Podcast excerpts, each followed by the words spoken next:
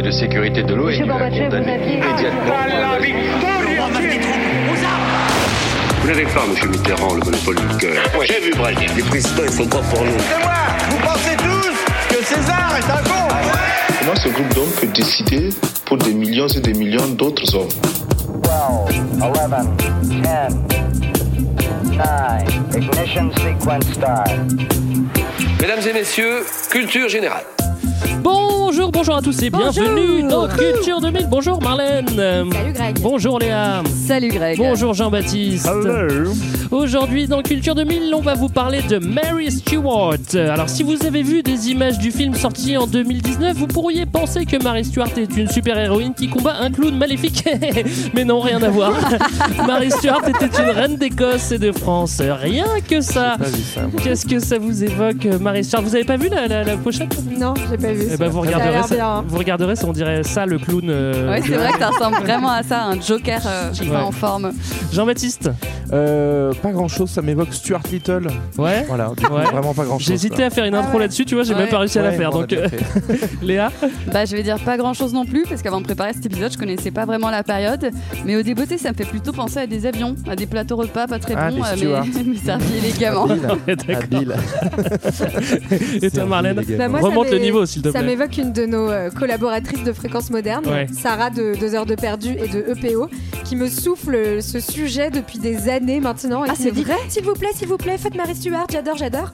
Donc voilà, donc euh, je C'est lui, pour je toi. lui Ah, mais- dédicace. Mais c'est elle qui a fait de l'Inception alors, c'est pour ça qu'on est là. Exactement, voilà. Ouais, aujourd'hui. exactement. Merci, et Sarah. euh, on va voir qu'on va passer un, un- un très bon Un moment. authentique euh, bon moment. Grâce à elle et tout de suite avec euh, déjà avec euh, l'intro. Alors, Carole, nous sommes dans la salle du conseil du château d'Amboise où Marie euh, s'est forcément euh, baladée.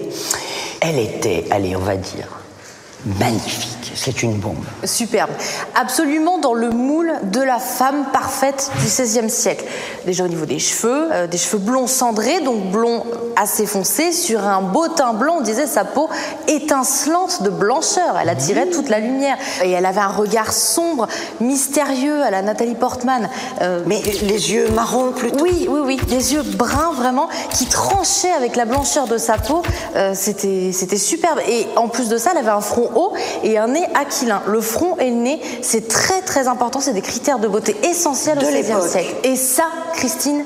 Ça forge un destin complètement. D'ailleurs, c'était une icône de beauté, comme aujourd'hui, on pourrait le dire pour euh, Charlize Theron. Et si Charlize Theron mesure 1m77, Marie Stuart, elle atteignait le mètre 80. Ok, ok, ok, merci. Mais comment Un passer regard après sombre ça comme Nathalie Portman. Ouais, mais je- que vous avez noté Bah quand ouais, même. bah ouais. Ah, Ça va être difficile de faire un, un épisode Oh après ça. Là, Dieu, tout a quoi. été dit. Pourquoi on n'a pas invité Christine Bravo Mais, mais quel euh, destin en tout cas. Enfin, non, voilà, mais, tout, tout euh, réside dans, dans sa dans peau. son physique. et- bah, bien sûr. enfin, On est très content. Franchement, Ah, c'était c'était vraiment très très bien. pas de cette intro, elle est géniale. Ah, c'est dur. Moi, je sais pas comment enchaîner. Bon, bah, on va essayer quand même de vous parler de Marie Stuart, hein, euh, reine au destin tragique. Je vous l'ai dit Enfin, en pas intro. que de sa peau et de ses cheveux. quoi. Ouais, non, mais on en parlera quand même. hein, C'est important parce que c'est ça qui forme, c'est ça qui forge le destin. hein. Oui. Alors, Marie. C'était une bombe. Oui, une c'était c'était superbe, superbe, une bombe. Magnifique. Marie a été euh, reine d'Écosse et reine de France. Euh, Qu'est-ce qu'on peut dire d'autre? C'était qui Marie Stuart? Euh, qui, qui, qui est cette reine? Qui est Eh cette ben, femme? Marie Stuart, donc c'est comme tu as dit, c'est une reine qui a été Très doublement reine. Reine d'Écosse d'abord, dès son sixième jour, ça quand même c'est fort. Reine de France et, on va le voir plus tard, potentiellement reine d'Angleterre. Presque. à- Mais non. à- Très peu.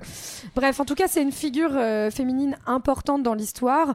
Euh, c'est d'abord un personnage politique, c'est avant tout une reine, hein, et donc une figure clé de l'histoire européenne du XVIe siècle.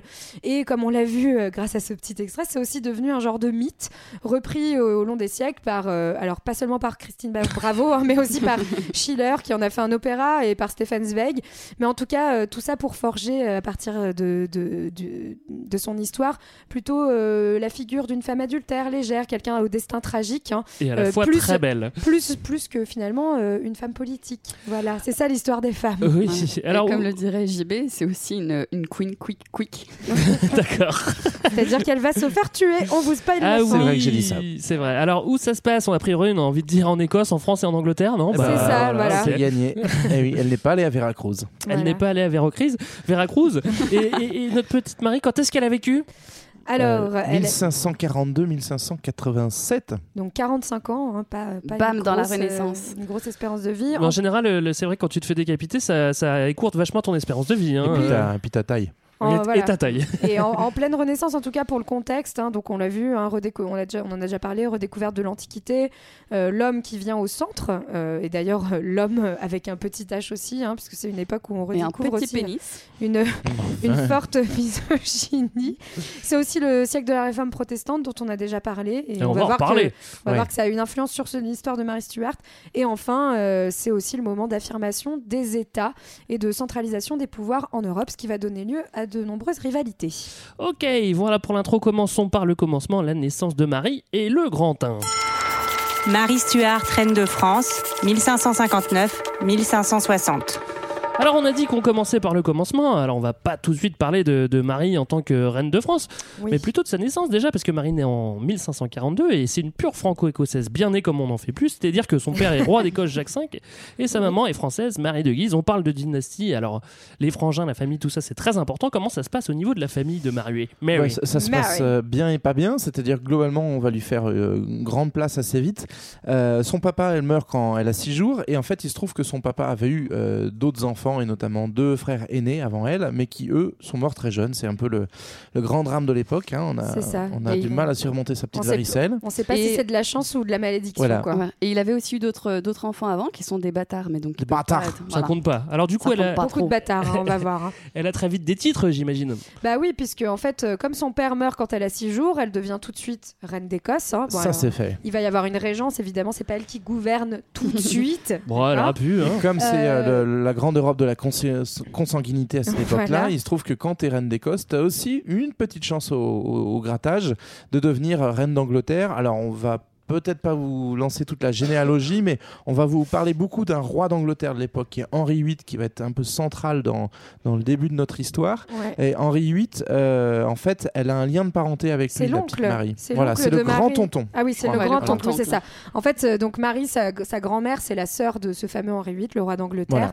Bref, et on va vous expliquer pourquoi après. Ça fait qu'elle elle est petite fille d'Henri VIII et donc potentiellement une héritière de la couronne d'Angleterre. Au moment où ce trône-là peut être assez disputé. De la famille, qui est une famille anglaise, hein, Henri VIII, euh, très, la famille anglaise qui est au pouvoir, le- ce sont les Tudors, qui est une famille euh, très importante dans Ce l'histoire ne sont britannique. pas des meuniers. Alors, on l'a dit, euh, dans les dynasties, la famille, c'est très important pour le pouvoir, mais Oui, les mariages oui, aussi, oui, parce oui, que le mariage, c'est la base de la géopolitique de l'époque.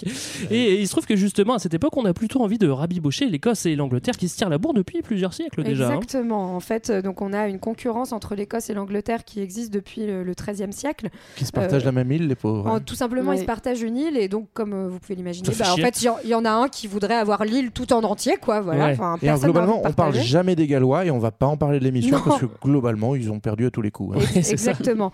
Et du coup, on essaye de rapprocher les territoires, comme tu l'as dit, Greg, hein, par des politiques de mariage.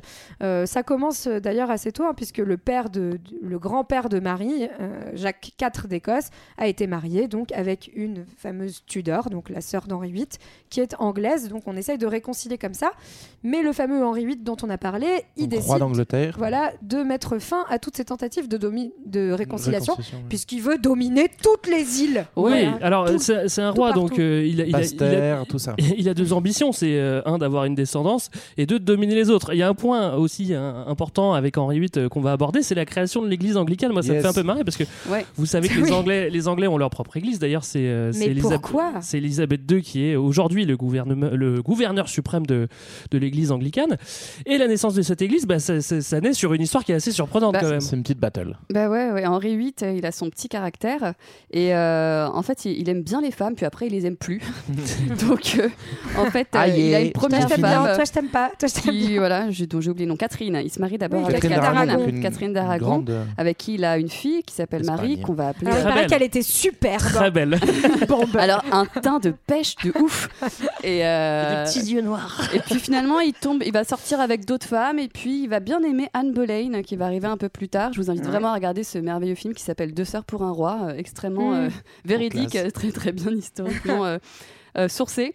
Et, euh, et donc, résultat, il, il renie euh, la première femme, il veut divorcer avec elle. Évidemment, le pape n'est pas du tout d'accord. Ça se fait pas, c'est Bah, pour la vie, on a dit. Des Ouais, fois, ouais. ça se fait, mais parce qu'on est aussi dans un jeu diplomatique et que les alliances euh, pèsent beaucoup, le pape qui, qui joue aussi un petit rôle dans le monde diplomatique, là, il n'a pas trop envie de faire cette faveur euh, à Henri VIII parce que ça, ça notamment les Espagnols. Donc, il y a tout un, un jeu de billard, mais effectivement, euh, du coup, le pape dit non. Bah, il va pas se laisser faire, Henri VIII. Hein. Et Henri VIII, il dit Ah ouais, si Eh c'est ben, comme ça, et ben moi, je vais fonder ma propre église Ah. et je serai plus catholique. Voilà, il s'autoproclame chef suprême de l'Église et, Et du clergé on- d'Angleterre. On rappelle, hein, donc ça ça, ça, se- ça se passe en 1527 et euh, quelques années avant, il y a eu une petite réforme hein, qui Avec a un eu lieu. certain Martine. Voilà, Martin Luther. Et euh, du coup, euh, il- en fait, il va s'inscrire euh, finalement dans Mm. cette réforme protestante, tout en s'en distinguant, en euh, devenant. Tout... Enfin, en fait, il, se dit, bah, je, tant qu'à Je faire, fais vais, ma propre je, je- réforme. Je vais faire Ouais, en sorte ça. que ce soit vraiment moi le chef. ça. Comme ça, j'aurai le droit de faire tout ce que je veux. Et en fait, le, le- ce mouvement religieux-là, il n'est pas encore connu sous le nom d'anglicanisme. Il va le devenir plus tard. quoi. Ouais. Et ce qui est assez malin de la part d'Henri VIII, au-delà du côté euh, désormais il peut ch- choisir euh, lui-même de divorcer ou pas, c'est que Ça, En c'est pas mal quand même. en, fais- en faisant cette Full réforme power. par le haut, par le pouvoir politique, bah, ça lui donne aussi la, la possibilité de, de mieux tenir en main cette question religieuse, là où d'autres États européens, et notamment euh, le Saint-Empire germanique ou la France dans les années qui vont suivre, vont, elles, euh, ces royaumes vont se s'entre-déchirer autour de la question religieuse, là où Henri VIII va un peu mettre plus facilement la main sur Ouais. c'est moi qui fais la réforme et ceux qui sont pas avec moi, ils, je les envoie de l'autre côté. quoi. Et donc, euh, point généalogique très rapide, ce qui va se passer, c'est que Henri VIII, avec Catherine d'Aragon, donc sa femme légitime, la première, hein, Mhm. pour les catholiques, va avoir euh, une fille, Marie, euh, qui sera la, Bloody. la fameuse Bloody, Bloody Mary. Mary. Et en fait, après, il va avoir sept autres femmes, quand même. Et les catholiques, pour eux, toutes ces femmes, elles comptent pas, en fait. Voilà, parce qu'elles ne sont pas légitimes. et Elles sont pas légitimes, puisqu'il n'a pas divorcé. Donc, tous les enfants qui vont naître de ces femmes sont pour les catholiques des bâtards Bâtards. et donc des personnes qui ne peuvent pas prétendre au trône C'est de la couronne au trône d'Angleterre et donc la seule qui légitimement pour les catholiques pourrait euh, prétendre à ce trône c'est Marie Stuart. Mary. Voilà. D'accord. Donc, Ouais. euh, Donc, je tout ça vient de l'anglicanisme. Ouais, je vous l'ai dit tout à l'heure, Henri VIII c'est vraiment un roi bien roi, donc euh, comme on l'a dit, il veut deux trucs, c'est euh, des descendants. Bon, alors ça, c'est réglé. euh, il- tu- on a vu qu'il avait des enfants et euh, dominer les autres territoires. Et ben maintenant, en plus, il a un prétexte pour pouvoir dominer les autres territoires. Il va Ouais. pouvoir se servir de la religion, c'est parfait. Et donc, il va pouvoir attaquer euh, tranquillement euh, sous prétexte de vous avez pas la même religion que moi. Ouais, c'est ça. Il va dire en, en gros à, à Jack euh, de- d'Écosse, euh, donc Le le, le père de papa Mary. de Mary. Euh, il va dire bon, écoute, moi j'ai fait une nouvelle religion. Euh, franchement, ça envoie de la sauce. euh, Vas-y, euh, viens, viens, tu te convertis. Et euh, bon, Jacques est. Il est assez indépendant. Franchement, j'ai hein. trop Non, envie, il dit frère. non. ouais. Vas-y, je le sens pas. Vas-y. Et donc du coup, bah Henri, euh, il aime pas trop qu'on lui dise non. Vous avez remarqué. Donc Il lui a dit, Tu cherches la merde, bah, je vais te cherche péter la merde. gueule. Et ben voilà, je lève une armée et je marche sur ton pays. Et puis ta fille, ça sera, elle Ma va se marier, elle va se marier à mon, à- avec mon fils. Et puis comme ça, elle aura, enfin en gros, je récupère l'Écosse tranquillou. Donc voilà, c'est gros ça. coup de pression. Il va vraiment, euh, en plus, euh, donc euh, gagner cette, cette guerre contre l'Écosse. Il va faire beaucoup de prisonniers et pour pas avoir l'air non plus de s'emparer du trône, il va effectivement faire ce petit chantage euh, pour donner des, des apparences un peu légales à tout ça, en disant bon bah on va faire une alliance euh, en mariant donc euh, Marie, donc la fille de Jack, euh, qui est encore toute petite, hein, avec son premier enfant an. qui a avec Édouard qui par contre est beaucoup plus mature, le, le Il fils a ans. VIII, puisqu'il a 6 ans. hein. Voilà. Voilà. Donc, Henri... c'est le, Tinder des rois. Ouais, c'est ça. Euh, donc Henri VIII a fait son petit caprice et puis son plan se déroule euh, comme sur des Très roulettes bien. en fait. hein. Bah Ouais. ouais, pas trop, pas trop, parce qu'en fait, le- l'entourage de Marie, notamment sa mère, Marie de Guise, qui est, qui est française, craint, à raison, que Henri VIII enlève la piote pour, pour la Oui. mettre euh, sous son contrôle en Angleterre. Parce que euh, parce qu'en fait dans, dans, ce, dans cette négociation, les Écossais n'ont pas tout perdu quand même et ils ont sauvé les apparences. Pour l'instant, on est toujours face à deux royaumes distincts et en gros, on a accepté de donner la main de Marie à- au petit Édouard uniquement si euh, Marie elle reste en Écosse sous influence écossaise et donc ce qui Jusqu'à ses 10 ans, voilà, quand elle sera quand même une belle femme euh, voilà avec un prête à aquilin. enfanter. Et donc du coup. Et donc du coup, ça permet à l'Écosse de de garder ses traditions, euh, garder ses coutumes, donc de, de garder un, un semblant d'autonomie. Et, et donc en fait, Henri VIII, euh, il a 10 ans pour ronger son frein, et donc c'est pour ça que euh, la maman de Mary, elle a peur que en fait Henri VIII il se lasse et vienne capturer la petite. Oui, Elle a raison. Elle a raison. Alors, euh, Bah. ce- ce qu'on n'a pas précisé aussi, c'était que justement, euh, euh, la maman de Marie euh, elle- allait mourir. euh, attends, merde, Le papa, le papa. Oui, le papa, le, Le papa, papa. le papa Le allait papa mourir mort, justement hein. pendant la guerre. Voilà. Et donc, eh ben, il faut, euh, il faut une reine. Donc, euh, forcément, elle est couronnée Oui. à 9 mois, c'est dingue. Ouais, Bah elle a une mini couronne de bébé et tout. C'est ça. Elle est Classe. belle, Oh. elle est belle Donc, encore. elle est, euh, si, on, si on récapitule, elle est bien reine d'Écosse. En réalité, comme c'est une gamine, c'est surtout sa maman, Marie de Guise, qui, Qui est française, on se rappelle, Ouais. qui fait la régence. Et euh, on va tout faire en sorte pour que la petite Marie, donc la, la reine officielle, euh, puisse euh, survivre aux velléités de- d'annexion de, l'ami Henri VIII. Alors Marie est née, Marie est couronnée. C'est le moment du thème astral de Marie. Voyance en direct, réponse immédiate. Coût unique, 2 francs 23 la minute.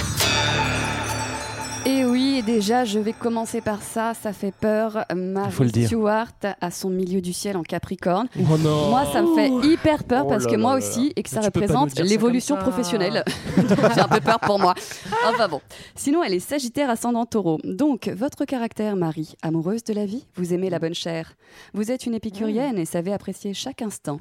Vous êtes d'une nature enjouée, dynamique et optimiste, et vous avez le cœur sur la main. Social, il va y avoir beaucoup d'adjectifs hein, dans ce truc. Ouais. Social, vous aimez apprendre des personnes que vous rencontrez et cela vous incite à vous montrer spontanée et communicative. Oui. Oh. Constante, vous êtes fidèle en amitié. Vous avez un Ah. grand sens des valeurs et vous vous montrez très attaché à vos racines et à votre famille. Vrai. Mhm. Volontaire, tenace, vous savez ce que vous voulez, ce qui vous rend entière et obstinée. Si vous aimez prendre des risques, vous ne laissez cependant rien au hasard et vos actions sont pesées et réfléchies. Oui, oui, oui, je vous le dis, parce qu'il y en a qui me diront le contraire. Si vous êtes robuste, vous avez cependant du mal à vivre les épreuves. Ainsi, si les obstacles et les oppositions professionnelles vous stimulent, en revanche, les problèmes sentimentaux vous achèvent. J'ai l'impression Ah, qu'on parle de Raymond Domenech. en fait. Au boulot, vous ne faites rien au hasard et la réflexion, l'analyse, l'observation sont des atouts qui vous permettent de vous construire une solide Est-ce carrière. qu'on Ah en non, est c'est pas sûr ça. Alors, c'est le- peut-être le moment où vous allez vous dire quoi L'astrologie a parfois un peu tort. Mais ils ne le savent pas encore, nos auditeurs. C'est voilà.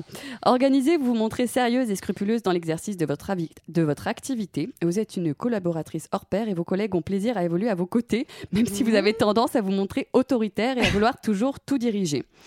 Bon, je vous passe euh, les amours, etc. Pour finir sur ce petit, cette petite remarque bien-être. Attention, évitez les plats trop lourds ou trop riches en graisse et en sucre. Les À long terme, ils auront des conséquences ravageuses sur votre système hépatique. Ah, bah, oui, Bah, Ouais, si on, en- on va en parler hein, C'est d'ailleurs.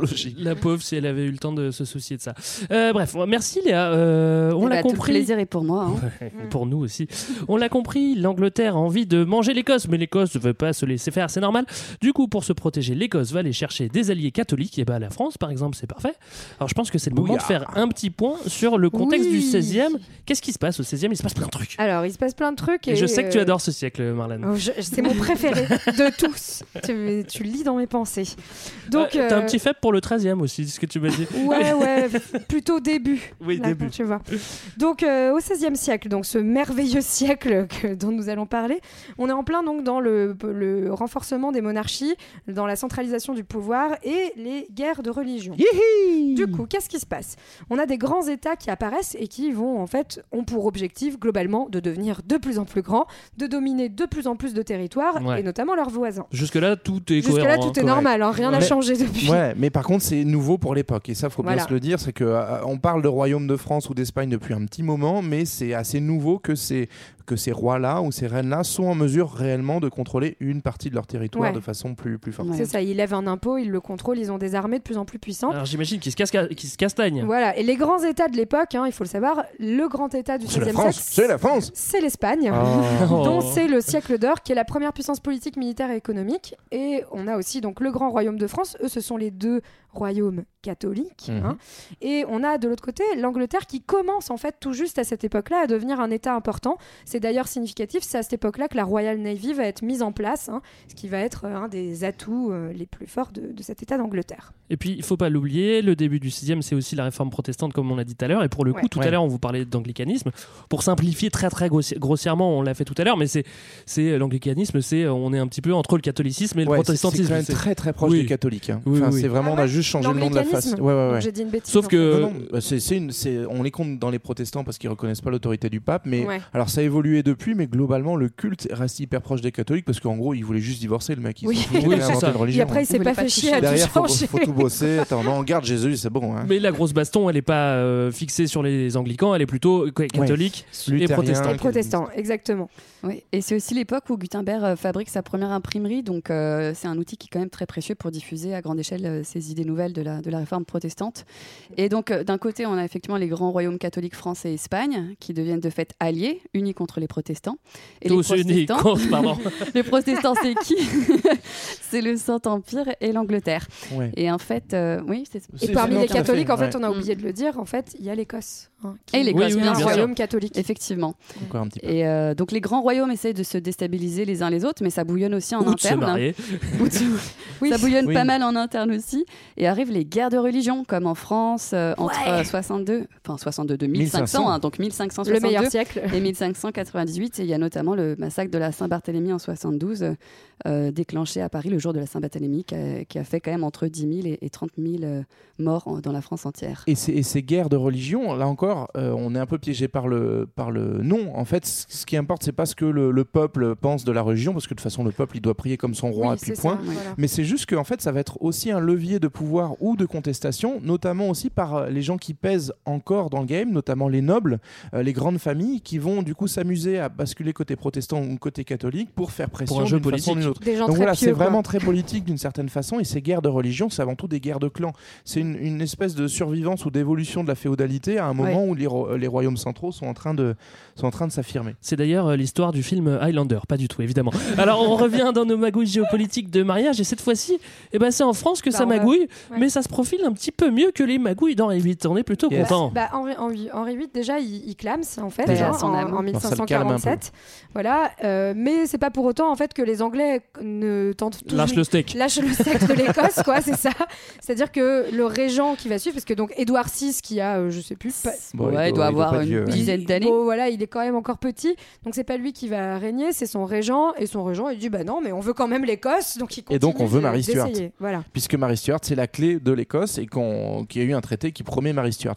Bon, sauf que maintenant on a compris que ça puait franchement et donc côté écossais, on va se dire ok, on arrête les frais, on va essayer de se trouver un autre allié et une meilleure alliance, euh, un meilleur mariage du côté de chez maman puisqu'elle a des contacts en France rapport au fait qu'elle est française. Et que maman veut rester catholique, hein, surtout Et voilà, aussi. c'est ça. Et donc, du coup, on va chercher une grande puissance catholique qui parlerait la même langue que maman. On Qui cherche, on cherche, on cherche. C'est la France L'Espagne La Belgique.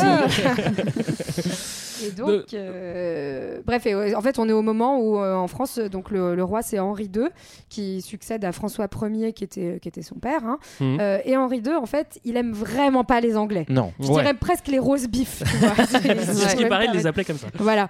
Et du coup, lui, il se dit, bon, en fait, euh, Marie Stuart, on va pas la marier, elle va pas se marier avec le roi d'Angleterre, elle va se marier avec mon fils à moi, Avec Ouais. François II. Pour trois raisons, vous vous souvenez, elle est déjà reine d'Écosse, donc elle a un bon panier de base. En se mariant avec François II, euh, le, enfin, ce qui sera François II, c'est-à-dire le Ouais. fils d'Henri II, il est pas encore, il, il est encore tout petit. Euh, en, en le mariant avec son fils, elle sera un jour reine de France. Et Et, surtout puis surtout, pour- comme ils sont catholiques, souvenez-vous l'explication de Marlène. de faire? Eh bien, ils vont pouvoir réclamer le trône d'Angleterre, puisque selon les catholiques, c'est Marie Stuart qui euh, est la, la, la légitime, L'héritière légitime d'Henri VIII. Alors comme vous le disiez, c'est vraiment la clé. euh, Ma- Marie, c'est Ouais. un peu le jackpot. C'est-à-dire qu'il est pendu comme Mais ça, c'est va vraiment un marier. objet aussi. hein. Ouais. C'est que Oui. globalement, elle, euh, on s'en fout si elle aime les Non, c'est coloriages. un bel ou- objet quand Ouais, même. C'est un hein. bel objet qui prend très bien la lumière. Voilà. Juste pour l'anecdote, euh, Henri II, euh, le, le roi Henri II, donc le, le fils de François Ier, vous en avez peut-être déjà entendu parler en lisant La Princesse de Clèves, parce que c'est le mec lu, euh, qui se prend euh, Oui, bah, c'est c'est comme ça qu'il va mourir. un pieu dans l'œil et qui meurt Ah ouais. dans d'affreuses souffrances. Dans un tournoi, on va en reparler, Ouais. effectivement. Ouais. Alors joli plan, joli coup. Alors est-ce qu'on se le fait ce mariage C'est où le banquet C'est dans LA Island? Ah non, faut Eh attendre non. un petit Eh peu ben encore. non, mais parce Ça sera fait, pas en Écosse? Non, parce Oh. que- parce qu'en fait, justement, euh, on en parlait tout à l'heure, hein, les, ce que craint euh, Marie de Guise pour sa fille, c'est qu'on l'enlève.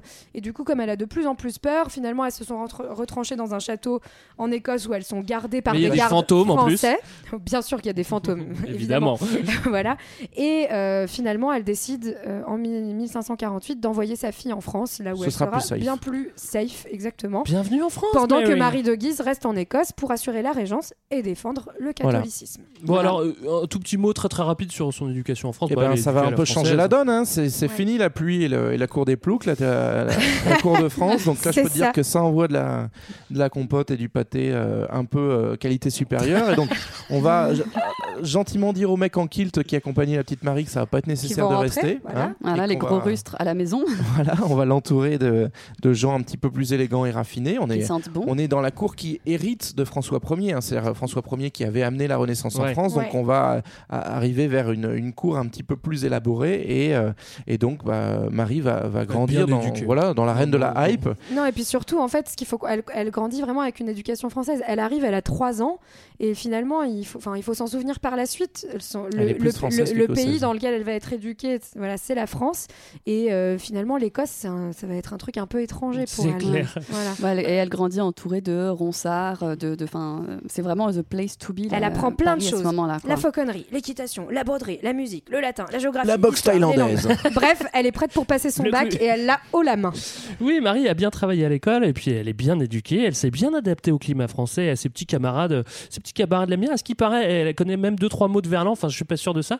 Mais et- et en tout cas pour Marie, c'est le moment de se marier maintenant. Mais enfin, Marie-toi. oui, Enfin, enfin. Le enfin. mariage. Elle s'accomplit en se mariant donc avec, euh, bah, comme promis, euh, François, donc le fils d'Henri II, le roi actuel. François II. Voilà. Donc il va devenir François II parce que euh, suite au mariage, très très rapidement après, c'est la- l'accident que tu racontais, euh, euh, Léa. C'est euh, Henri II va mourir dans un accident à un tournoi et donc du coup, bah, François II qui a 15 ou 16 ans, qui est un, un petit Ouais. minot, euh, se retrouve propulsé roi de France et donc Marie, ça y est, devient Ouais. officiellement reine de En France. 1559, et lors là, de leur c'est la mariage. méga teuf. Voilà. On descend les Champs-Élysées, même si ça n'existe pas encore.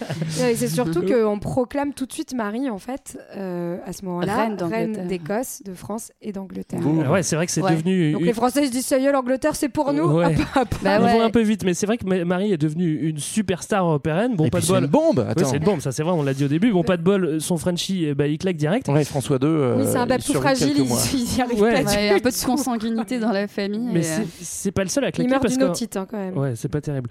Euh, C'est pas le seul à claquer parce qu'en Angleterre, il y en a une qui meurt aussi. Bah, c'est justement l'autre Marie. Allez hop, géopolitique, c'est Donc euh, on refait un petit coup de, de généalogie. Donc on l'avait dit, Henri VIII, il a eu une fille qui était considérée comme légitime par les catholiques, c'est justement Marie. Elle s'appelle aussi Marie, c'est pas pratique du tout. Bloody Mais c'est ouais. Bloody Mary, hein, on peut le se rappeler comme ça. Elle meurt en 1558, donc un an avant le mariage de Marie Stuart. Et du coup, qui monte sur le trône en Angleterre C'est euh, une autre fille d'Henri VIII, la fille qu'il a eue avec Anne Boleyn, pour qui il avait, c'est une bâtarde. Pour, pour qui il avait divorcé. divorcé. Elle s'appelle Elisabeth Ier, c'est pas n'importe qui. Et donc c'est une bâtarde pour les catholiques qui estiment à ce moment-là que Marie Stuart est donc la seule héritière légitime du trône d'Angleterre. Alors, ça fout le bazar un petit peu partout. Les Espagnols, ils sont pas d'accord avec ça. En France, on dit ouais, non, c'est bon, c'est Marie la, la reine d'Angleterre. Oui, parce que en fait, euh, au-delà de euh, qui est le vrai catholique, c'est qu'il y a des conséquences. Si c'est Marie qui devient la vraie reine d'Angleterre, ça veut dire que la France récupère dans son panier tout le royaume d'Angleterre qui est en train de devenir une grande l'Écosse. puissance. Et donc du coup, l'Espagne a beau être Et- catholique, elle a pas envie que les Français grossissent de trop. C'est ça, c'est qu'en fait, c'est pour ça qu'on a bien expliqué que c'est des, des rivalités à la fois religieuses, mais aussi politiques. hein. Et du coup, l'Espagne, elle préfère quand même finalement que Elisabeth Ier reste protestante Bah, en Angleterre. Ouais. plutôt que Marie Stuart et les Français récupèrent toutes les, tout- toute la Grande-Bretagne. quoi. Alors, on a fait connaissance avec la Marie. On a vu que c'était déjà Ah, pas n'importe qui. hein. Alors, on va faire une petite pause musicale et on se retrouve juste après. Aujourd'hui, pas de DJ résident non plus, mais on a une DJ qui s'est Eh entraînée oui. euh, au gros du roi euh, tout l'été. Et donc, en un clin d'œil, Marie est donc devenue reine consort de France, où elle a coulé deux beaux jours à la cour. Et c'est là-bas qu'elle s'est notamment délectée des vers de Pierre euh, de Ronsard. Qui chante avec mélancolie le temps qui passe, la jeunesse qui se fane, un peu comme celle de Marie qui se fane très très vite. Nous allons donc écouter Mignonne, allons voir si la rose. Pull up Mignonne, allons voir si la rose qui ce matin avait déclose sa robe de pourpre au soleil. À point perdu cette vépère, les plis de sa robe pourpre et son teint au vôtre pareil.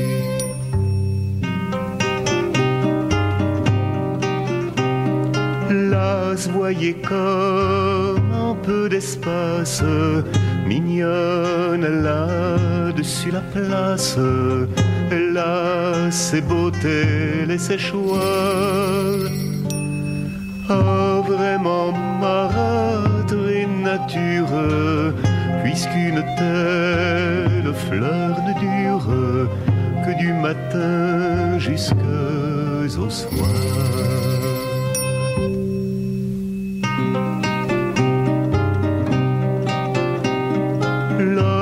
vous m'en croyez mignonne, tandis que votre âge fleuronne en sa plus verte nouveauté.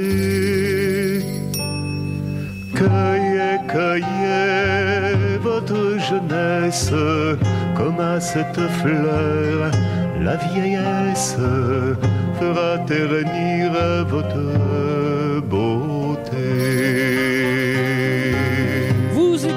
toujours Culture 2000 et on vous parle de Mary Stuart. Dans la première partie, on a vu que les Anglais et les Écossais ne s'entendaient pas très bien, principalement parce que les Anglais aimeraient bien dominer l'Écosse.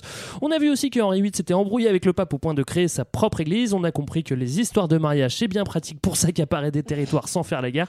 Au milieu de tout ça, on a Marie Stuart qui est née et, qui a été sacrée reine directement. Marie avait déjà vachement de succès parce que les Anglais et les Français mouraient d'envie Parce de qu'elle était superbe. elle était superbe.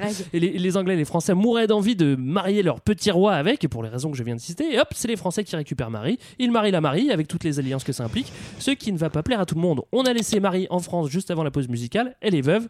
Et pour le grand 2, on va retourner en Écosse. Marie Stuart, reine d'Écosse, 1560-1567.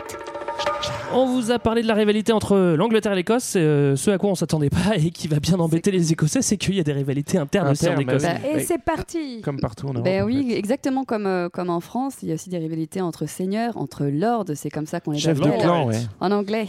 Et à partir de 1557, il y a des lords qui commencent à s'opposer à Marie de Guise, la maman de Marie, et à sa politique de régence. Et eux sont plutôt euh, protestants, justement, alors que Marie de Guise est plutôt catholique. En tout cas, ils forment ce qu'on appelle les lords de la congrégation. C'est vraiment Et- chic comme nom. Hein. C'est très très joli. T'imagines des Euh, mecs en ouais. kilt avec des épées, quoi. c'est clairement ça en Bah, même c'est temps. vraiment ça. Et en Mais 1500 en rond. table ronde. En 1559 arrive sur la scène un homme écossais intégriste et complètement fanatique qui s'appelle John Knox, qui va devenir en Ne fait pas la, la confondre avec figure, Fornox. hein. qui va devenir la figure de la réforme écossaise et euh, qui lui va complètement gagner le, le soutien euh, des lords de la congrégation. Il est complètement taré ce mec, Ouais. Et, complètement et aussi taré. gagner le soutien de quelqu'un d'important. Mais oui, de James Stewart, qui est le demi-frère de Mary Stewart, donc euh, le, le bâtard de, de son père. Mmh. Rien Bâtard à voir. de son On père. dit pas le bâtard à son père. Le bâtard de son père. donc euh, voilà, donc les lords de la congrégation finissent par demander un changement religieux et euh, le passage à la réforme, ce que Marie de Guise ne veut absolument pas Non, faire. non, et non, donc non, elle non. fait Elle sort sa carte euh, France Joker. France. Les Français, les. Français, vite, j'ai un petit problème, venez m'aider, venez m'aider. Oui, d'autant plus que les, donc les, les Français se rappliquent et les Anglais, faut pas non plus les prendre pour des bus. Ils voient bien qu'il y a des Français qui se baladent Ouais. autour du Loch Ness. Ils font, oh les gars, euh, à mon avis, ils sont pas là Ils pour font rien. pas euh. que du tourisme. Certes, ils sont habillés en. Quechua, mais quand même.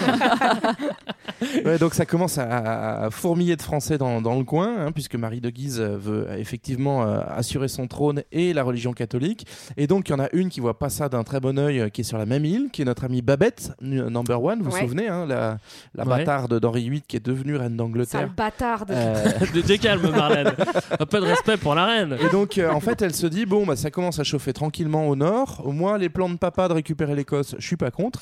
Et donc, elle va gentiment financer euh, les lords de la congrégation dans un premier temps, donc c'est-à-dire cette, euh, cette opposition politique à, à Marie de Guise, la régente d'Écosse. Et puis, elle va finir carrément, quand l'armée française arrive, à elle aussi envoyer son armée, soi-disant pour dire que les Français n'ont rien à faire là. Est-ce que les Anglais ont quelque chose à faire? On ne sait pas. C'est un peu, ouais, les ennemis de mes ennemis sont mes amis. Quoi. Oui, c'est ça. Et quand même, ça va pas, ça va avoir des conséquences importantes, hein, C'est pas puisque pour du beurre. Marie de Guise est déposée, donc elle est obligée de. Alors, déposer, c'est pas un truc de, de blablacar. hein, c'est pas juste on la pose quelque part. Je te drop au, au checkpoint. c'est qu'en fait, elle est forcée d'abdiquer. Euh, et puis en plus, d'ailleurs, elle va crever un an après. Donc en fait, euh, bon, c'est Pauvre femme. finalement destin tragique. Voilà. Alors, en gros, au- autour de Marie se joue euh, le trône d'Écosse, mais aussi celui de l'Angleterre, on, on l'a compris. Donc, Marie Alors Stuart, forcément, hein. oui, oui. Alors forcément, les, les- les Français et les Anglais euh, se tirent la bourre. Le hic, c'est que l'Écosse, c'est loin pour les Français, et puis ils ont aussi des trucs à régler Ils chez eux, peu les des Français. trucs à régler chez eux, c'est ça, parce qu'on donc en fait comme en Écosse où on a une, ré- une révolte protestante qui se met en place, on a la même chose en France qui, qui arrive. C'est ceux qu'on appelle les Huguenots, et euh, du coup le roi français il est un petit peu occupé avec eux, plus- et donc euh, en fait il va pas envoyer ses troupes en Écosse pour soutenir Marie Marie de Guise au moment où elle est droppée là. où, euh, Ouais, voilà. déposée. Et, et du coup, euh, donc c'est d'abord euh, la France aux Français, hop là, et euh, bah en fait, euh, Marie, enfin la- en, en Écosse, on Ouais. défend la réforme, on reconnaît Élisabeth Ier sur le trône d'Angleterre. Et ça, c'est c'est aussi reconnu du coup dans le cadre de ce traité, donc Voilà. où les Français se sont fait virer, c'est reconnu par la France en elle-même. C'est-à-dire qu'on arrête ces conneries de dire que euh, Babette c'est une sale bâtarde. On reconnaît la reine d'Angleterre et donc du coup on annule euh, la- le fait que Marie Stuart puisse un jour devenir reine d'Angleterre. Voilà, Donc en gros, euh, on l'a un peu lâché en race campagne tout simplement parce que bah, c'est plus euh, l'époque d'Henri II et François II, euh, c'est euh, un nouveau roi qui est sur le trône et que euh, la famille de Guise d'où d'où est issue euh, Marie Stuart est pas est plus en odeur de sainteté et donc par conséquent bah, on l'abandonne. Ouais, mais Marie Stuart, elle est vénère ça, parce que. Bah oui, bah, elle est reine, quoi. Bah elle est reine et Bah elle a envie d'être reine. Donc Après, elle restera reine à jamais dans nos cœurs. Oui, ça c'est sûr et certain. Mais c'est surtout aussi qu'en 1560, il y a sa maman euh, qui meurt et du coup, bah, Marie eh bah, elle va rentrer en Écosse Mais euh, en parce que, du 61. coup, là, c'est vraiment à elle de prendre le pouvoir. Ouais, cette c'est vraiment à elle de prendre le pouvoir. Le, le problème, c'est qu'elle n'est pas spécialement bien préparée. Ça fait longtemps qu'elle n'a pas vécu en, Écosse. Et Elle roule d'autant pas plus, bien les airs Elle roule pas bien les airs. Déjà. Et en plus, le, le pays est divisé religieusement. Donc, c'est pas facile pour la petite Mary. Et juste pour, euh, pour euh, planter un petit peu le décor, quand elle revient là-bas, c'est vraiment très différent, effectivement, de, de la France, euh, de la cour du roi, avec euh, tous ces arts, tous ces ouais. gens, l'étiquette, les machins, les fêtes, euh, la bonne bouffe et tout. Et euh, elle arrive dans un lieu, quand même, en Écosse, où il y a que du verre, des moutons et des châteaux euh, en pierre, où il n'y a pas de, ten- de tenture, il n'y a, pas ouais. de- il y a pas de glace, il n'y a, pas horrible. de... En gros, c'est Enfin, vraiment, comme, si, et il euh, fait comme froid, si dans quoi. Game of Thrones, elle débarquait euh, de Port-Réal jusque dans le nord chez les Stark. Quoi. Je C'est peux pas relever ça. sur Game of Thrones, j'ai j'ai pas vu, mais j'imagine quand même. Et donc du coup, comme tu disais, elle arrive dans, dans un, enfin, elle reprend la suite de sa maman puisque la régence est terminée, qu'elle est quand même reine d'Écosse, ça on lui a pas enlevé, et que c'est vraiment bien le bazar. D'autant plus que vous vous souvenez de James, son, Oui, son bâtard, de, de- le bâtard à son père. Donc lui, il s'est rallié au, au protestantisme et il devient un peu un chef de l'agitation protestante. Alors faut pas vous imaginer non plus une guerre civile, c'est c'est à la fois de la diplomatie. Ils agitent euh, des petits trucs. voilà, ils, sont, ils sont pas très contents, mais ils sont pas non plus à s'entretuer en permanence. Enfin, il y a des moments, des épisodes de violence, mais et donc euh, le move de, de de Marie, ça va être de, bah, de se faire un petit peu, euh, de se faire son trou et d'être un peu conciliante. D'autant plus que Knox, notre ami John de Knox, l'intégriste, euh, voilà, le, le maboulos euh, du, du protestantisme euh, écossais, pardon, euh, voit tout de suite dans Marie Stuart une nana un peu légère. Elle arrive de France, euh, elle a des belles robes, etc., etc. Quoi. Puis il aime pas trop les femmes, en plus. En plus. Ouais, globalement. Donc, euh, Donc- du coup, pour toutes ces raisons, Marie va se dire bon, je vais essayer d'être un peu peace, un peu love, faire un peu de yoga, et donc elle est ok. On reste catholique, mais on est ok pour discuter et accorder la Oui. liberté de conscience euh, protestants. aux protestants. Et, euh, et, sur- et surtout, euh, elle laisse aussi euh, son, son frère euh, rester, enfin son frère, son demi-frère, le bâtard, euh, reste, reste un de ses conseillers principaux. On va avoir Alors, des soucis avec, la, avec la couronne. hein. Alors Ouais, même, mais, ouais. alors même qu'il est protestant. Ouais. Et quand elle l'appelle, elle fait Eh, bâtard, tu viens me conseiller. Euh, moi, je voulais vous parler de quelque chose qui n'a pas grand-chose à voir avec notre sujet, mais, mais j'ai appris que la ville de Veracruz avait été fondée en 1519, c'est-à-dire 23 ans avant Mais la oui, naissance je dit de que c'était Mary mon Stuart. siècle préféré. mais c'est incroyable. Et, bah, bah, je vous propose d'aller faire un petit tour du côté de Veracruz. Pendant ce temps, à Veracruz, Et ben justement, pendant que les États européens se construisent et se tirent la bourre, on assiste à un phénomène relativement similaire du côté de l'Afrique de l'Ouest. Et oui. Bah oui. Au XVe siècle est fondé le royaume d'Oyo, qui est peuplé par euh, les- le peuple qu'on appelle les Yoruba, dans l'actuel Nigeria.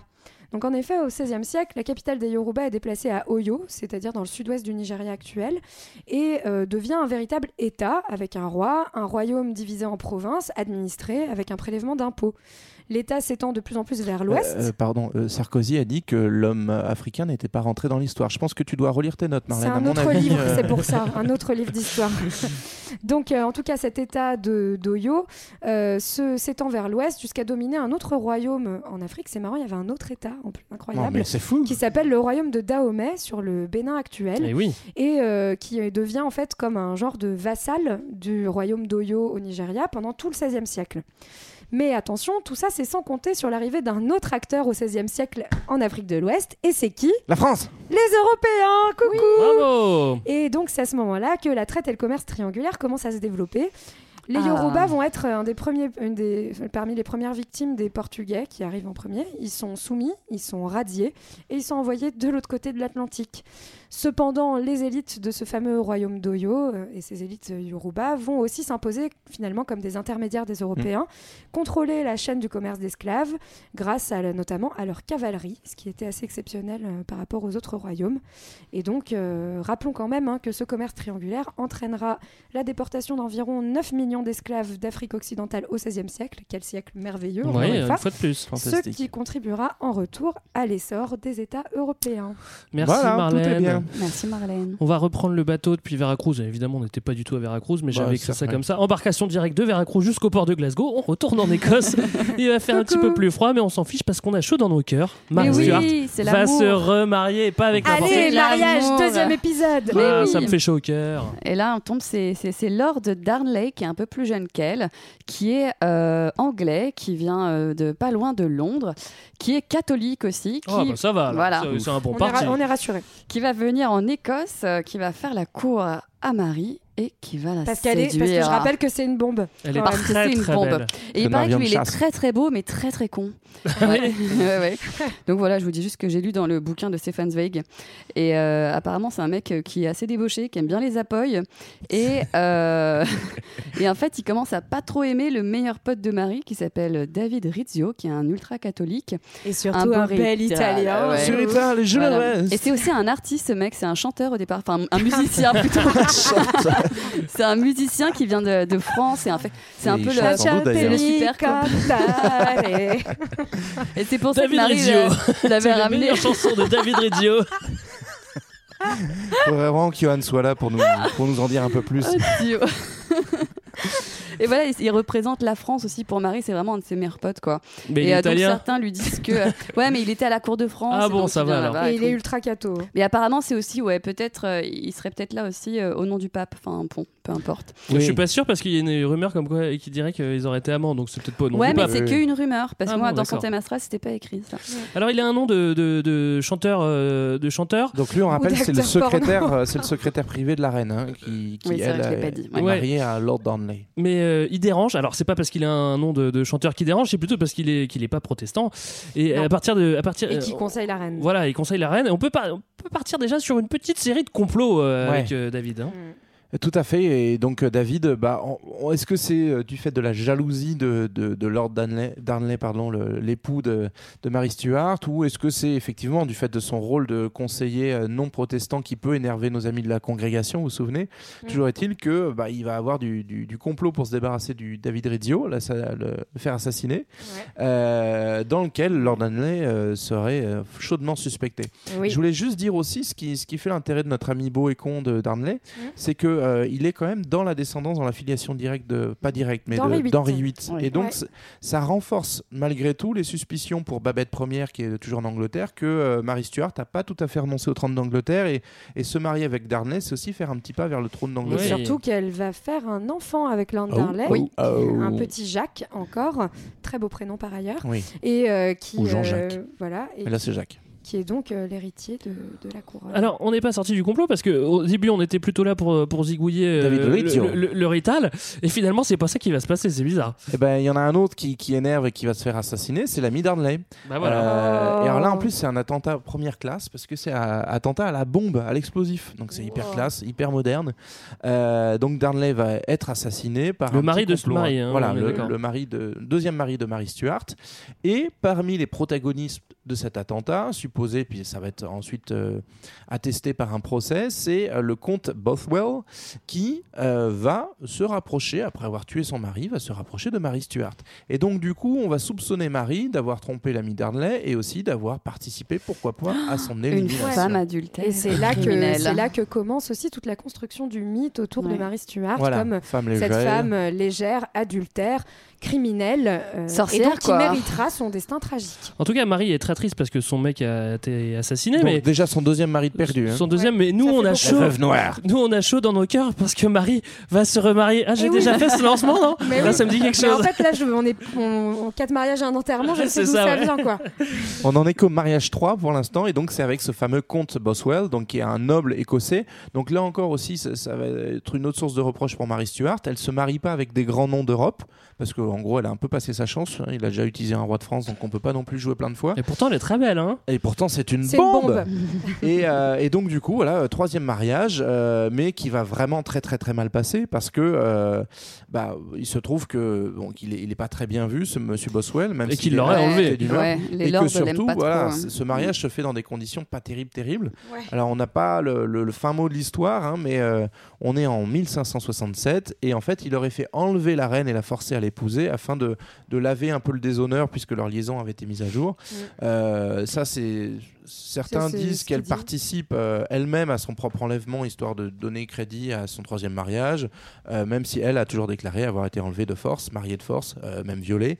Donc bon, mariage 3, on n'est pas sur un truc hyper heureux Ouais. et puis ça va un peu précipiter la fin de, de ce périple écossais. Puis ouais, puis elle est pas vieille à ce moment-là. Enfin, j'essaye de remettre les trucs en dans ma tête. Elle doit 42, avoir euh, 20, euh, non, 20, elle- elle a 23 ans, un truc comme ça, Mhm. un truc Ouais. pas loin. 25 ans, ouais. Ouais, et elle est emprisonnée dans le château de Loch Leven, que voilà, un très bon Airbnb en Écosse. Alors oui. Pourquoi, pourquoi est-elle emprisonnée Euh, bah, parce qu'en fait, elle va être considérée comme complice du meurtre de Lord Darnley, son mari numéro 2, puisque euh, le comte Boswell, lui, va être reconnu coupable de ce meurtre. Coupable, Et du coup, on estime qu'elle euh, est complice. Quoi. Donc, elle se fait enfermer. Euh, de- quand elle se fait enfermer, on la contraint à abdiquer. Et oui, parce donc fait- elle aussi, elle est déposée. Hop, Hop, là. on va te déposer avec ta mère hein, sur le parking Et du donc, Décathlon. euh, elle abdique en faveur de son fils qui a un an en 1567. Voilà. Jacques. Voilà. Et, et du coup, ça montre, euh, c'est pas tant que les Écossais ont un souci très pointilleux de la justice et que chaque assassinat euh, est jugé, et même si c'est la reine, euh, elle, euh, elle doit aussi faire face à la justice. hein. On a l'impression que c'est un système finalement assez, assez chouette et assez euh, avancé euh, en termes d'application de, la justice. Tout le monde est contraint, c'est pas le cas de, de nos présidents français. Euh, mais en fait, c'est la, la vraie raison de, de ce procès et de la condamnation de Marie, c'est surtout pour lui faire lâcher le trône, euh, parce que Mm. les protestants poussent de plus en plus fort. Elle est toujours catholique, donc pour avancer vers le protestantisme euh, écossais, il faut se débarrasser de Marie Stuart. Donc c'est aussi pour ça hein, qu'elle va être euh, emprisonnée euh, et déposée. Donc du coup, son, c'est le fiston Jaco, Ouais. hein, le, Ouais. Et là, elle fait, elle le, meilleur move de, de toute sa carrière. C'est qu'elle se dit bah tiens j'ai besoin de fuir hein, parce que je suis quand même en danger, on va, on va finir par m'assassiner. Et du coup, où est-ce que je vais aller me réfugier En Angleterre. Chez Chez sa ma bonne cousine. cousine. En Angleterre. Alors c'est quand même une drôle d'idée de vouloir se réfugier en Angleterre auprès de sa cousine, mais, mais c'est pourtant le choix qu'a fait Marie. on le respecte et on part tout de suite pour le Grand 3. Marie Stuart, reine déchue, 1567-1587. Alors, le moins qu'on puisse dire, euh, c'est qu'Elisabeth est une cousine sur laquelle on peut compter. Marie arrive en. Angleterre en disant S'il te plaît, cousine, protège-moi. Et hop, Elisabeth s'exécute et protège Marie pendant 18 ans Et dans oui, une résidence. surprotège, ouais. Dans une résidence surveillée. Elle a le sens du sacrifice, Elisabeth. hein. Franchement, Oui. là, moi je dis bravo et, et bienvenue hein, aussi. hein. Oui. Oui. Mettez-vous à l'aise. En fait, Marie Stuart devient un peu la reine de la zonzon après reine d'Écosse et reine de France. Rêve de la zonzon. Ouais, et, euh, et certains ont dit euh, dans des émissions euh, avec Christine Bravo, etc., qu'elle était dans une prison dorée. C'est faux, je suis allée vérifier. Et euh, elle, avait, voilà, pas de drap, par exemple. Et ça, Oh, ça m'a vraiment. euh, ouais, ça, ça m'a- ouais, elle dormait parfois même sur du foin. C'est fou. Ah ouais, c'est Enfin, pas bon. prison dorée. Et euh, tout ça pour dire que, en fait, Elisabeth peut pas trop faire autrement en fait, Ouais, euh, que, que de désolé, l'enfermer. hein. Et elles Ouais, se sont, d'ailleurs, vous savez, elles se sont jamais rencontrées. Non, elles, elles se sont jamais rencontrées. Elles se sont écrites des tas de lettres où elles s'écrivaient ma chère sœur, ma chère sœur, mais elles se sont jamais rencontrées. ouais, c'est des correspondantes. Elle l'a même pas vu Ouais. mourir l'autre? Non, même pas. Non, Ah, même pas. Non, non, même non, pas. même elle pas. assiste pas à l'exécution. Non, non. Donc- en tout cas, euh, oui, ce qu'on disait, c'est qu'Elisabeth, elle a pas trop le choix parce qu'en gros, soit elle la laisse rentrer, enfin, elle la laisse euh, rester en Angleterre, et en Angleterre, qu'est-ce qu'elle va faire, Marie Stuart? Bah, essayer de récupérer son trône. Ouais, ouais. Et donc, dans ce cas-là, bah, Elisabeth, soit elle doit lui filer une armée, mais elle a pas du tout envie, vu que concrètement, elle risque de lui prendre Pour son retourner en trône Écosse. après. Ouais. Voilà, pour retourner en Écosse. Soit, en fait, euh, elle, euh, elle va lui permettre d'être libre et donc de fuir en Angleterre ou en Espagne, ou elle pourra encore essayer d'aller reprendre son trône et le trône d'Angleterre. Donc qu'est-ce qu'elle décide de faire? De la Bah, garder vivante, mais tranquille. Bien au chaud. Voilà, On en va la mettre au congélateur, on reverra plus tard. hein. Alors, on avait eu un avant-goût des complots avec l'assassinat de son deuxième mari tout à l'heure. Là, on va passer à l'étape supérieure. Et les complots vont aller dans tous les sens. Alors, le problème pour Marie, c'est que, on l'a dit, elle est euh, en résidence surveillée. Et elle est également un peu naïve parce que elle va commencer Ouais. à faire des complots. Sauf qu'elle n'est pas en position de force pour comploter. Elle fait mal- n'importe quoi. Et malgré tout, elle se lance. Par contre, l'objectif est clair. pendant 18 ans. Ouais. L'objectif est clair, euh, pas facile à réaliser, mais euh, c'est d'assassiner Elisabeth en, Ouais, en enfin, gros. ça hein. vient progressivement. En fait, il faut quand même s'imaginer qu'elle fait presque 20 ans enfermée dans des résidences. On Oui, c'est pas régulièrement. que- Donc, euh, en fait, progressivement, bah, elle écrit plein de lettres pour dire euh, j'aimerais bien prendre l'air quand même. Elle s'ennuie. Mais du donc, coup, elle écrit à tout- à elle tout le à monde, tout en le fait. monde pour dire Babette est pas hyper cool. Et du coup, bah, Mais en fait, les gens à qui elle écrit bah, vont répéter à Babette. Donc, ça rajoute un peu de et tension. surtout qu'en fait, tout est lu, tout ce qui sort est, lu, quoi. Et donc, secrets et puis, il faut aussi se dire qu'elle est persuadée qu'elle a des gens qui sont là pour la soutenir. C'est-à-dire qu'il y a quand même des catholiques, et en Angleterre et en Écosse, qui rêveraient de la voir revenir sur le trône. Donc, elle est, elle est pas non plus seule au monde, et ce qui fait qu'elle va se faire un petit peu avoir Mm. Mais, naïvement. mais voilà, mais par exemple, en fait, elle, fait des- elle essaye de. Elle tente un complot avec les Français, ça marche pas. Elle tente un complot avec les Espagnols, ça marche pas. Sauf qu'en fait, les Français et les Espagnols, ils apprennent ça, et eux, ils sont pas copains. Donc en fait, bref, elle, elle fait n'importe quoi. Ouais, ouais, c'est vrai qu'elle- Elle tente avec tout le Ouais, monde, ouais. euh, Euh, euh, en se disant sur un malentendu, ça va marcher, mais. trop. Après, il y a l'histoire de la lettre sanglante. Est-ce que quelqu'un veut expliquer Bah, du coup, c'est c'est un piège qu'on va finir par lui tendre parce qu'en fait, euh, on va pas la garder en prison éternellement. Ça coûte un pognon de dingue. Même sur du foin, je Voilà. préfère vous le dire. hein. Et, euh, et puis surtout, bah, en fait, Ah, c'est une sa- faut changer le foin présence tous les deux reste jours, hein. gênante parce que bah, elle, est, elle est du fait de sa filiation, elle peut prétendre à pas mal de choses. Et donc, en fait, c'est des, de- c'est Elisabeth, euh, peut-être pas Babette directement, mais en tout cas dans son entourage, on va monter une petite affaire pour, euh, pour la faire chuter définitivement. Voilà, Babette, je pense qu'elle est en dehors de tout ça. hein. Bien elle, est- sûr. Elle est beaucoup trop classe. Et donc, en gros, on va, on va monter un faux, euh, complot euh, dont le but c'est d'assassiner Babette. Euh, et de libérer Marie pour avoir un, un soulèvement de la noblesse catholique et installer Marie sur le trône quoi. Bah, en fait, c'est un vrai complot. hein. C'est le seul truc, c'est que le mec euh, qui soi-disant a un système hyper safe pour amener les lettres dans des barriques de bière, on est bien en Angleterre. Ouais, ça, c'est quoi. clair.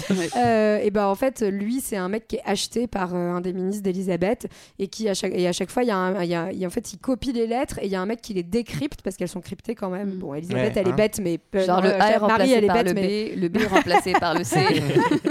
donc voilà.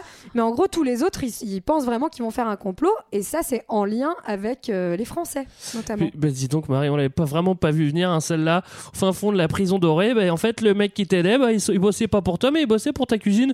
Pour ta cousine, bah, dis donc, c'est vraiment un véritable coup de hyper théâtre. hein, bravo. Et donc, hein. et donc, du coup, on va récupérer une lettre qui incrimine directement euh, Marie, dans laquelle elle, elle écrit noir sur blanc. En gros, bah allez-y les gars, je suis chaude, vous me sortez de là et je deviens reine quoi. Voilà. Et vous tuez Elisabeth. Elisabeth, Et ouais. donc c'est pour ça qu'on l'a appelée la lettre sanglante puisque on parlait du sang de la reine et le régicide, ça se passe pas hyper bien en général. euh, non, c'est non, puni c'est pas par la terrible. mort. Alors, on a la preuve que Marie complote, il reste juste à pondre une petite loi pour la punir. hein. Bah, c'est assez simple. Alors, on s'exécute, on fait une petite loi, voilà, super. Oui, bah si tu fais un complot contre la reine, euh, tu- et même si tu es juste si- complice passif et que t'as rien, t'as pas de sang sur les mains, euh, tu es condamné à mort. Donc c'est une loi qui est votée en 1584. Le complot c'est 1585. Tout est bien goupillé et donc on fait un magnifique procès. Euh, Ou euh, d'ailleurs, elle dit Mais non, j'ai rien fait, c'est pas moi, alors que tout le monde la reconnaît. Elle dit Non, non, je le connais pas. Et tout le monde dit Si, si, bah en fait, c'est un affreux malentendu. Exactement.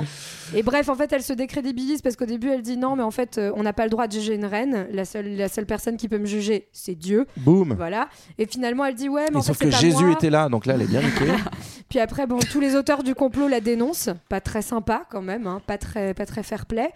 Et, euh, Et donc, du coup, elle est donc, condamnée est, à mort. Elle est condamnée à mort et elle est reconnue coupable. Voilà. Ok. Alors, euh, Elisabeth, maintenant, les cartes sont entre tes mains. On parle de ta cousine, meuf, Ah oui. que t'as protégée pendant 18 ans. Puis Faut pas déconner. Euh, Bah, en visiblement, fait- faut croire que, que Elisabeth n'a pas trop de personnalité parce qu'elle, elle va aller tâter la température en Non. Europe pour prendre sa décision. Elle va pas la prendre non, mais toute c'est seule. qu'en fait, c'est- c'est fine, Marie Stuart, c'est quand, voilà, elle, elle- elle est fine et Marie Stuart, c'est quand même une reine et on ne tue pas les rois Ouais. et les reines comme ça sans se poser de questions, quoi. Donc, elle- donc Elisabeth, elle, elle est ok pour la tuer, mais il faut quand même qu'elle vérifie avant si ça, ça va, va pas, pas, ouais. créer trop de remous. c'est ok. Voilà. Et Alors, donc c'est pour ça qu'elle va, elle va y aller step by step. Elle toque un peu à toutes les portes, genre euh, t'en penses quoi, toi Salut, donc, ah, tiens, je euh, passe par là. Donc elle va voir euh, bah, notamment euh, les, Les Espagnols, les déjà. Espagnols. Donc les Espagnols, techniquement, c'est vrai que c'est une catholique, Marie Stuart. Mais bon, euh, du coup, euh, en fait, elle, était un petit peu ambiguë dans, dans sa correspondance. Et puis, vous vous souvenez que le- l'Espagne était quand même un petit peu méfiante vis-à-vis d'une union potentielle de l'Écosse et de la France. Euh, D'autant plus que Marie avait Stuart dans sa. Dans sa dans toute sa- son écriture, avait envisagé un moment de déshériter son fils, puisque son fils commençait à. Parce qu'il est protestant. Voilà. Ouais, il a été éduqué par les protestants. Alors qu'il euh, devait voilà. être En normalement Écosse. marié avec des, avec des hum, Espagnols. Donc, bref. c'est- un petit peu le bazar côté espagnol, donc en gros, on dit pas, on dit pas non, on dit pas On oui, dit pas oui, on dit pas non, bon, voilà. Voilà, Euh, on la défend pas trop. Ça Côté français, c'est comment? Bah, côté français, on- est donc, on, on le disait, hein, en, ple- en plein dans les guerres de, de religion. Et en fait, euh, le roi de France, qui s'appelle Henri III, Qui est le petit euh, frère de François II, donc qui est le, le- qui est le, le beau-frère en fait de. Là, tu m'as Marie. perdu, là. C'est le beau-frère de c'est le Marie. beau-frère de Marie, Ah, de. Marie parce que c'était le frère du Marie I. Ok. Voilà. Donc, euh, lui, il, est, il vient d'avoir une paix assez fragile faite avec les protestants, protestants qui été menés à cette époque-là par Henri de Navarre, qui sera ensuite Henri IV. Boum, comme ça, t'es bien perdu. euh, comme, euh, comme, Vous suivez? comme il arrive à avoir une petite trêve avec les protestants, Ouais. et ben, il se dit qu'il va pas aller euh, les chauffer de nouveau En sauvant la en, euh, catholique. essa- en essayant de sauver la catholique pour la mettre sur le trône d'Angleterre. Et quoi. voilà, encore droppé, super. Et non, et juste pour revenir là-dessus, effectivement, euh, enfin, on l'a dit vite fait tout à l'heure, mais euh, Jacques, euh, son fils en Écosse, euh, qui va être bientôt à la tête de l'Écosse, lui, il est sa mère. Enfin, Oui, il la ce serait le déteste. mieux il a été pour la- élevé euh, Oui. dans, dans la haine de sa mère, euh, donc il est hyper content et il encourage vraiment. Oui, parce que, parce que c'est de lui qui a la plus peur, ouais. hein, Elisabeth, finalement. Elle a peur qu'en fait, en tuant sa mère, bah, il déclenche euh, Que l'Écosse se de soulève, nouveau euh, un soulèvement des seigneurs écossais, d'ailleurs protestants ou catholiques, hein, juste parce qu'on tue leur reine. Et finalement, elle se rend compte en ayant, euh, en envoyant quelques, en- enfin que, que le fils, il envoie Le quelques ambassadeurs Stuart, pour parler de l'exécution et qu'en fait, il s'en, il s'en tape. Bah, au contraire, ça l'arrange même. Bon, Ouais. Après, il faut comprendre, hein, certes, il est, il est pas très reconnaissant, celle qui lui a donné la vie, mais il l'a plus vu depuis qu'il a un an, en fait, hein, puisqu'elle a, passé 18 ans en zonzon et que globalement, elle, euh, la dernière fois qu'elle lui a parlé, c'était pour lui dire Je vais te déshériter si tu deviens protestant. Donc, globalement, vous avez compris qu'il n'y a pas grand monde pour sauver l'ami Marie. Il n'y a pas grand monde, alors. et, euh, euh, et donc du coup bah, on, va, on va aller au bout mais alors juste pour dire à partir du moment où elle comprend qu'elle est lâchée par tout le monde euh, et ça aussi ça participe un petit peu à la- Oui. à- au mythe Marie Stuart elle va du coup euh, laisser un petit peu des traces un peu grandiloquentes qui vont permettre aux romanciers qu'on a cités en début d'épisode bah, de construire un peu ce, ce mythe cette légende Euh, donc toutes ces références à Dieu il y a Dieu qui peut me juger euh, je pars en paix puisque Only euh, God enfin, can voilà, judge me. D'ailleurs, euh, Tupac s'était fait un tatouage en honneur à Marie Stuart. Donc elle va voilà laisser quelques petites traces pour euh, partir un petit peu au moins en tant que grande chef catholique euh, Ouais. dans un siècle euh, certes fabuleux mais un petit peu chaotique pour eux. Donc pas de grand soutien. Malgré tout, euh, il y a une dernière porte de sortie qui s'ouvre euh, Oui. pour, euh, pour Marie. C'est Elisabeth qui lui dit Bon, allez, vas-y, si t'avoues, j'oublie tout. Vas-y, si tu dis pardon. Verdict? Elle va pas le faire. Non. Moi aussi je m'excuse pas qu'est-ce qu'il y a Et là, Donc- j'adore, on arrive à l'exécution, c'est mon moment préféré. Vas-y, Léa. Vas-y. Léa. Tout va bien. Mais oui, mais j'ai- j'ai donc j'ai trop envie de raconter ce moment et notamment comment on lui a coupé la tête. Alors Marie Stuart, Qu'on lui elle, coupe la tête. elle est exécutée le 8 février 1587 à 8h du matin. Qu'on se le dise, hein. Qu'on se le dise. Astralement c'est bien ça astralement, c'est très très bon. C'est une bonne mort. Et euh, dans le hall du château de Fotheringay, c'est comme ça qu'on prononce Oui. Quand on est un fantôme, Voilà. oui. Et donc elle est toute habillée en noir. À ce moment-là, elle a 45 ans. Ce qu'on ne sait pas, c'est qu'en fait en dessous, elle a mis une, une, Une robe. une robe chemise, ouais. rouge. Voilà, pour dire euh, je suis catholique, quoi qu'il arrive. Donc soit, voilà. Nada. On va le découvrir un petit peu plus tard. Et ce qu'on ne sait pas non plus, c'est qu'elle a aussi caché un petit chien entre ses jambes. Mais ça, je vais revenir là-dessus après. Et donc, en fait, comme c'est un peu la première fois que quand même on, on Ça cache- sent la fausse histoire quand même. on, on- on coupe la tête d'une reine, bah forcément le bourreau il se bourre bien la gueule avant, donc résultat il la rate. Donc il fait un premier coup, il la rate, c'est sur le crâne. Ah. Deuxième coup, il y a que la moitié du cou qui part. Troisième coup, enfin ça va mieux.